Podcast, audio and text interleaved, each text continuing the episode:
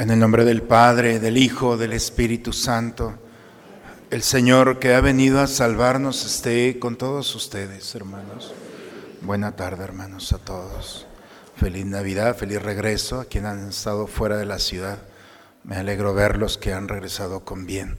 Hoy, el último domingo de este año civil, está dedicado a la Sagrada Familia. Hoy, de manera particular la iglesia pone en el altar de Dios a todas las familias. Pidamos a Dios especialmente por aquellas que están pasando por momentos difíciles, para que Dios nuestro Señor, con la oración de toda nuestra iglesia, nos permita la alegría de descubrir que los grandes problemas que a los que se han enfrentado delante de Dios han encontrado una solución. Pidamos a Dios por nuestras familias. Yo de manera particular a ustedes los pongo en el altar de nuestra comunidad.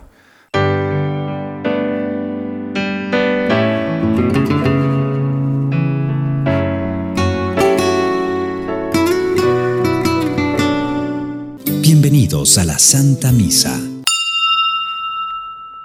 María y José nos ofrecen a su Hijo como Salvador de todos y de cada uno, y aceptan las dificultades de esta misión. Busca primero el reino de Dios y su justicia divina. Por añadidura lo demás se te dará. Aleluya, aleluya. En distintas ocasiones y de muchas maneras habló Dios en el pasado a nuestros padres, por boca de los profetas. Ahora, en estos tiempos, nos ha hablado por medio de su Hijo.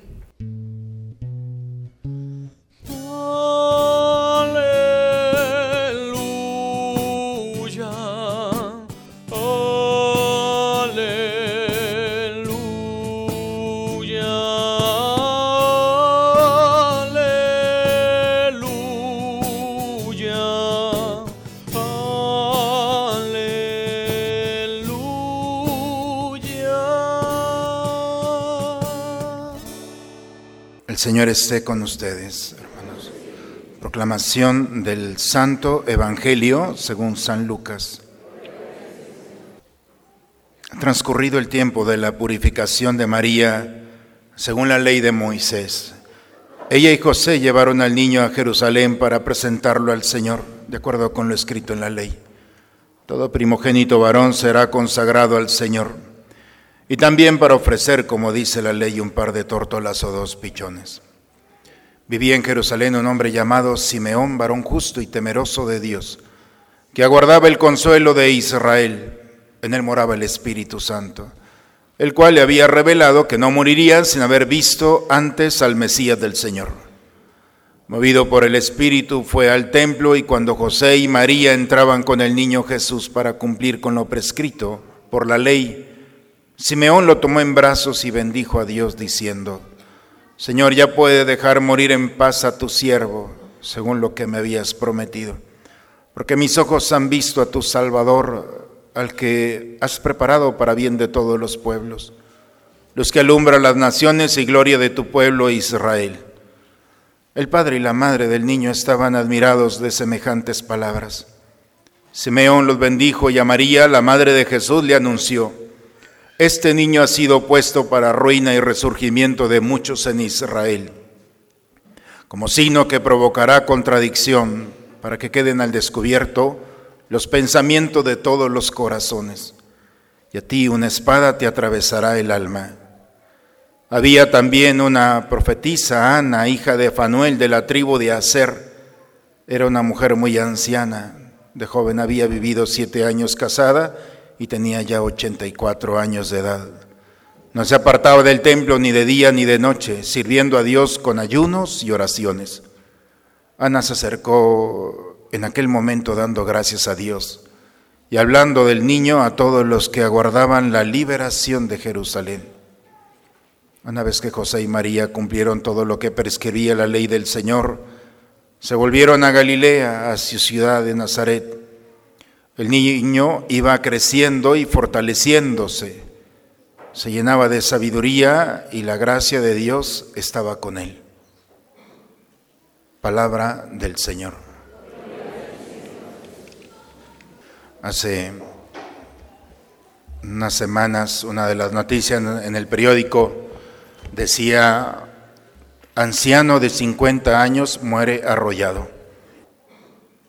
Uno, mi hermano me mandó un mensaje, acaba de cumplir 50, y que se creen estos. Anciano de 50 años. Yo creo que estamos llenos de ancianos aquí. Y la pregunta es, ¿en qué momento la palabra anciano o adulto se convirtió para nosotros en algo que no es agradable ni deseable? La sociedad postmoderna, técnica, eh, excluyente, lo primero que hizo, no solamente en el sistema de producción, sino también en la mente y en el corazón del hombre, es sacar, excluir la experiencia. Y a diferencia de todas las etapas de nuestra historia, los ancianos han quedado relegados. Presbítero, sacerdote, significa anciano. Antiguamente era una dignidad ser anciano, era una responsabilidad. Hay testimonios bellísimos en la escritura donde ancianos con su palabra y su testimonio son el punto de referencia para la salvación. El fracaso de Salomón es rodearse de jóvenes y sacar a los ancianos. Ya está comprobado. Es, hermanos, al final, en el último domingo del año civil, es muy importante descubrir cómo las lecturas del día de hoy nos presentan la figura de ancianos. Ustedes se dieron cuenta, está lleno de ancianos. Y de acuerdo a nuestra mentalidad van a decir, uy, otra vez van a empezar con sus consejos estos. Estructuralmente traemos un rechazo. Las nuevas formas de familia, hoy celebramos la Sagrada Familia, ese nuevo concepto de monocelular, donde el papá, la mamá y los hijos, lo demás sobran. Y no hay vinculación ni con los primos, ni con los tíos, y menos con los ancianos. Es una agresividad a tal grado de que poco a poco, sin darnos cuenta, vamos alejando de nosotros la maravillosa experiencia de un hombre, de una mujer que ha vivido. No he querido, hermanos, pasar este último domingo de una manera superficial sin darnos cuenta de lo que un anciano puede hacer. Las lecturas del día de hoy son maravillosas. Uno de ellos es Abraham. Hay dos parejas, Abraham y Sara. Y el Evangelio tenemos a Simeón y a Ana. Y la segunda lectura habla de lo mismo. Así es que, ¿pero qué nos dicen? Pues una palabra muy, muy pequeña. Y nos dice simplemente que Abraham se encuentra con Dios. No temas, yo voy a ser tu protector voy a ser tu recompensa, te haré grande. ¿De qué me sirve todo esto? Dice, si no tengo hijos. Y todo lo que yo tenga, algún sirviente mío, un criado, será mi heredero. Ven, dice que lo saca Dios de su campamento, de su casa, mira el cielo, Cuenta las estrellas, lo hemos escuchado el día de hoy. Y le dice Dios, si puedes. Abraham dice que ve al cielo, eran las tres de la tarde. Una buena broma de Dios. No la puedes contar en la noche con las condiciones menos a las tres de la tarde. Cuenta las estrellas si puedes. Primero no se ven, ¿cómo contarlas? Pero el hecho de que no las veas, Abraham, no significa que no estén. Hay cosas que no se pueden ver, aun cuando los sentidos son perfectos, son limitados. Esa es mi promesa. El hecho de que no veas, pero que confíes en que estén allí, va a ser tu luz, tu seguridad. Y dicen que Abraham creyó lo que el Señor le decía. Y por esa fe el Señor lo tuvo por justo. La experiencia de un hombre que puede decir, si Dios me prometió, Dios me lo va a cumplir, con esa certeza, esa roca firme en la que está cimentado. En la segunda lectura de la carta a los Hebreos dice que Abraham, obediente al llamado de Dios, porque ya era un anciano, Dios le dice a este anciano, deja tu parentela y ve a la tierra que yo te prometo. Dice, obediente al llamado de Dios, sin saber a dónde iba, partió hacia la tierra que Dios le había prometido. Abraham no sabía a dónde iba, pero sabía con quién iba. Y era suficiente para este anciano dar el paso siguiente y el siguiente, con la confianza de que el Señor iba conduciendo sus pasos. Y después Sara y él tienen a su hijo, nacido por la gracia de Dios, prometiendo Dios y cumpliendo. Pero después, siendo ya un adolescente, Dios le pide a Abraham, ustedes recordarán ese pasaje, sacrifícame a tu hijo. Abraham era caldeo y los caldeos sacrificaban a sus hijos para tener buena suerte.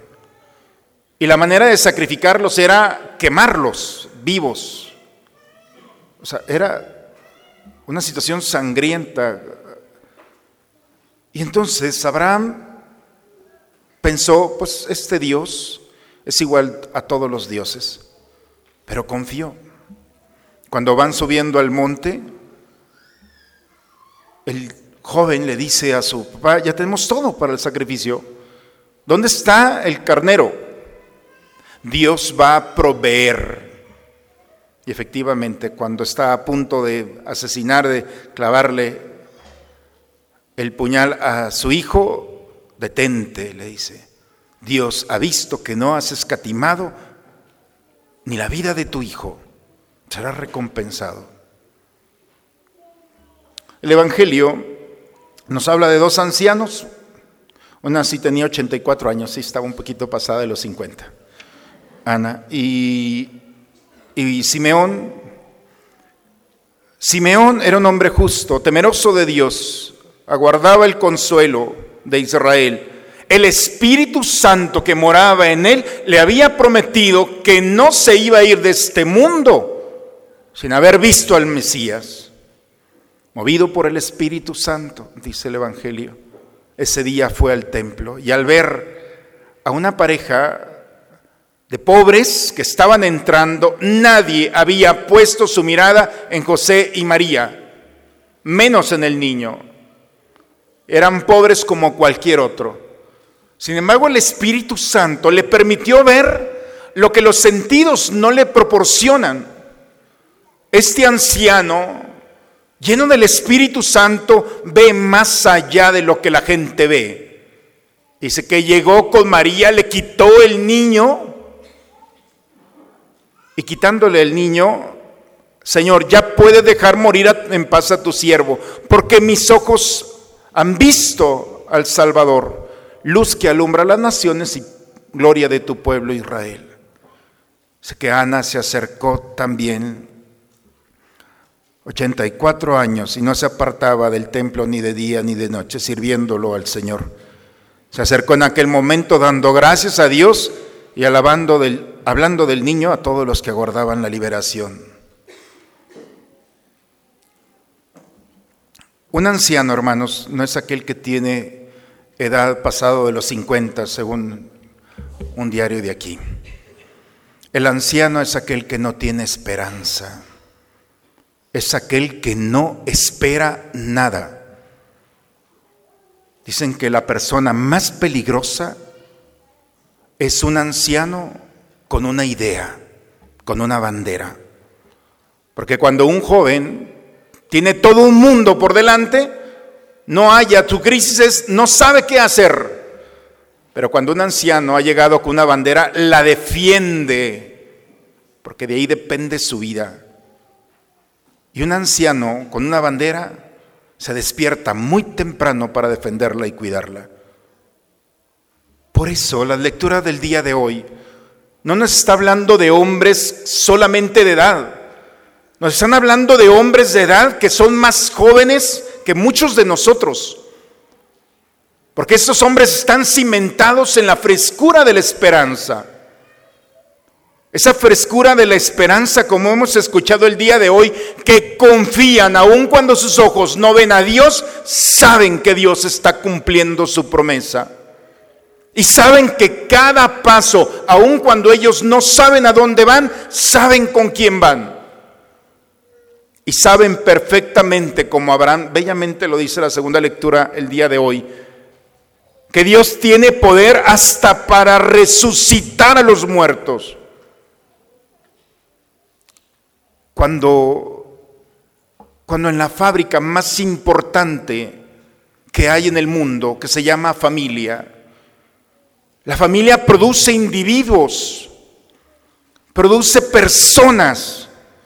Y cuando las personas en la fábrica más importante dota a los individuos de esta confianza en Dios, cuando un papá le dice, hijo, no te preocupes, vayas a donde vayas, Dios va contigo.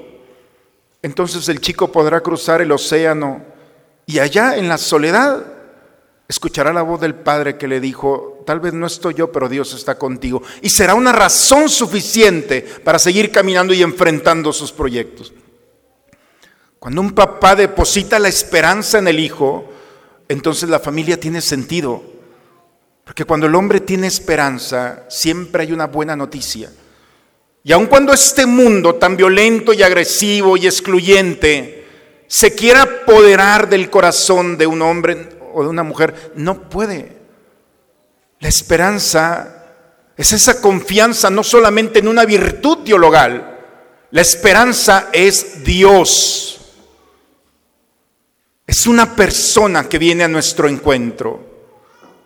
Y cuando nosotros a esa persona le permitimos tener un espacio en nuestra vida, entonces este mundo no es más que una oportunidad para demostrarle con quién caminamos, en quién confiamos y en quién esperamos. Por eso el proyecto más ambicioso en la familia no es estar unidos. Lo más ambicioso en el contexto familiar es cuando aprendemos que la familia es el espacio propicio para depositar a Dios. Cuando una madre deposita la esperanza en el hijo o en la hija, ya puede cerrar los ojos para este mundo. Porque el hijo o la hija sabe perfectamente, a pesar del dolor de la pérdida, que la esperanza es que nos vamos a encontrar después de esta vida. Es la eternidad. Por eso al finalizar este año, esta homilía no vale para las ocho, ¿eh? Ya vendrá hoy en la noche, porque mañana celebramos a nuestra madre. Pero el último domingo nos recuerda lo importante que hay, el valioso tesoro de vivir en familia. Es un privilegio, es un gozo de Dios.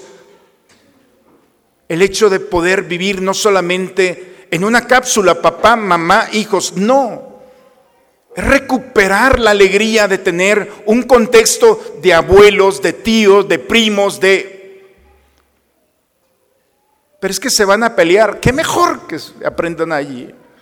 Qué mejor que las discusiones y las formas de enfrentar la vida se den dentro del contexto familiar porque se encuentran ahí las formas de solucionar los problemas. Son las formas de interactuar, las formas más sanas que el hombre tiene. Los consejos más bellos que hay son los de un abuelo hacia un nieto, hacia un hijo. Esos consejos este mundo los reserva por egoísmo. Pero en el contexto familiar se trata de participar y de ofrecer a aquel que es de la propia sangre las experiencias y las virtudes que han hecho posible salir adelante. Por eso la técnica no funciona en el cristianismo, porque la técnica lo que hace es excluir, o por edad, o por sexo, o por tantas cosas. En cambio, hermanos, la experiencia incluye al otro, porque el tesoro de la vida no es para llevarla al cementerio, es para depositarla en aquel que está a nuestro lado. El proyecto más ambicioso de un papá es tener enamorada a la mamá. Esa es la más grande. Y el proyecto más ambicioso de una madre es tener enamorado a su esposo. Y el proyecto más ambicioso de un padre y de una madre es depositar a Dios en el corazón de sus hijos. Porque estos niños que traen en brazos van a crecer muy pronto y se van a ir. Pero antes de irse, ustedes papás tienen que tener la certeza de que llevan la armadura de Dios. Porque solamente así podrán ustedes cerrar los ojos. Porque cuando no estén ustedes, saben perfectamente que Dios cumple su promesa. Por eso los ancianos de este día nos dan la frescura de la esperanza. Aquel que cree, que espera y que ama, entonces todos los días es joven. Y aun cuando la piel o el cuerpo empieza a limitarse, la mirada y el alma están frescas, preparadas para continuar su caminar al encuentro con el Señor. Pues ese es el compromiso que tenemos como modelo a la Sagrada Familia. Hoy esta familia atípica, Jesús, José y María, se puede aplicar en nuestra historia. Ante todas las adversidades, confiando plenamente en el Señor. Yo les presumo que tuve un abuelo muy santo como quizá muchos de ustedes. Y mi abuelo tenía una frase que decía, hijo, no todo es esto, no todo es esto. Desde muy chico no lo entendí, ahora lo entiendo. Qué maravilla que mi abuelo veía lo que nosotros no alcanzábamos a ver. Hay algo más. Dios no ha terminado su creatividad. Y cuando un abuelo y un padre depositan la fe en el hijo, entonces sabemos que ante los problemas, por más grande que sean, no todo es esto. Esto se acaba muy pronto. Aún los grandes problemas tienen su solución tarde o temprano. Hay un Dios que nos acompaña y que es fiel. Cuidemos nuestras familias y oremos unos por otros. Demos gracias a Dios por el privilegio de haberlas tenido y de poner en manos de Dios aquellos que tan amados, almas justas que estuvieron entre nosotros, ya se nos adelantaron en el camino de la vida. La familia no se acaba con la muerte, simplemente nos están esperando. El brazo en la eternidad es la recompensa de haber aprendido de ellos y hacerles honor, aun cuando no están, a través de nuestra vida. Hoy nos toca a cada uno de nosotros disfrutar la familia pedirle a Dios la sensibilidad. Yo no puedo entender cuando un marido le dice, es que no entiendo mi mujer, ya no la aguanto. Oye, es tu sueño. ¿No soñaste con casarte un día, con tener hijos? Sí, entonces disfruta. Porque aún en los problemas más graves son parte de un sueño. Y cuando ese sueño lo ponemos en manos de Dios, tenemos la sabiduría. Sabiduría significa sabor la sabiduría para saborear y disfrutar. Hoy la palabra del Señor nos invita a esto, a ver sin ver, porque sabemos que aun cuando no lo vemos, Dios es providente. Pro significa delante, vidente, ver. Dios va delante de nosotros. No tengan miedo, papás. No tengan miedo de depositar a Dios en el corazón de sus hijos es lo más maravilloso que un padre puede hacer. Van a ver que en la eternidad, cuando usted, el Dios, le cierre los ojos para este mundo, dejarán hombres y mujeres extraordinarias, porque un hombre con Dios siempre va a construir, porque el fruto de la esperanza es construir. El que destruye no aprendió eso en casa. Por eso es una gran fábrica que el día de hoy, fábrica maravillosa, la más importante, que hay que cuidar, que hay que proteger y que hay que pedir a Dios, especialmente la intercesión de la fiesta que el día de hoy celebramos. Ya se terminó el año y creo que estos ancianos nos pueden dar un buen consejo. No sé qué piensen ustedes, pero es un buen momento de recuperar el gran tesoro de lo que tenemos en las manos. En el nombre del Padre, del Hijo y del Espíritu Santo. Padre, me pongo en tus manos, Haz de mí lo que quieras, sea lo que sea, te doy las gracias. Estoy dispuesto a todo, lo acepto todo, con tal que tu voluntad se cumpla en mí y en todas tus criaturas. No deseo nada más, Padre, te encomiendo mi alma, te la entrego con todo el amor de que soy capaz, porque te amo y necesito darme, ponerme en tus manos sin medida, con una infinita confianza, porque tú eres mi Padre. Padre misericordioso, haz que reanimados con este sacramento celestial, imitemos constantemente los ejemplos de la Sagrada Familia, para que superadas las aflicciones de esta vida, consigamos gozar eternamente de su compañía, por Cristo nuestro Señor. El Señor esté con ustedes. La bendición de Dios Todopoderoso, Padre, Hijo y Espíritu Santo, descienda sobre ustedes, sobre sus familias y permanezca siempre. Pues hermanos, que la bendición de una familia sea nuevamente una oportunidad para descubrir el amor de Dios. Tanto los ha amado que te ha puesto a tu lado un esposo, una esposa, hijos, nietos, abuelos. No es casualidad. Dios ha pensado en tejer tu vida y hay que disfrutarla. Nadie sobra en nuestra historia. Hoy pidamos a la Sagrada Familia para que si en nuestro hogar falta la armonía, la paz, la esperanza o la fe, nuevamente volvamos a recuperarla como un regalo propio de esta fiesta. Con la alegría del Señor, vayamos en paz, la misa ha terminado. Muchas felicidades a todos en este día. Dios los siga bendiciendo.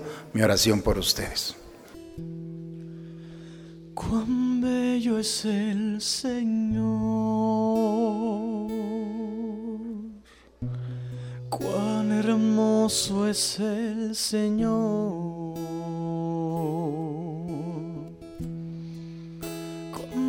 bello es el Señor. Hoy le quiero adorar. La belleza de mi Señor nunca se agotará. La hermosura de mi Señor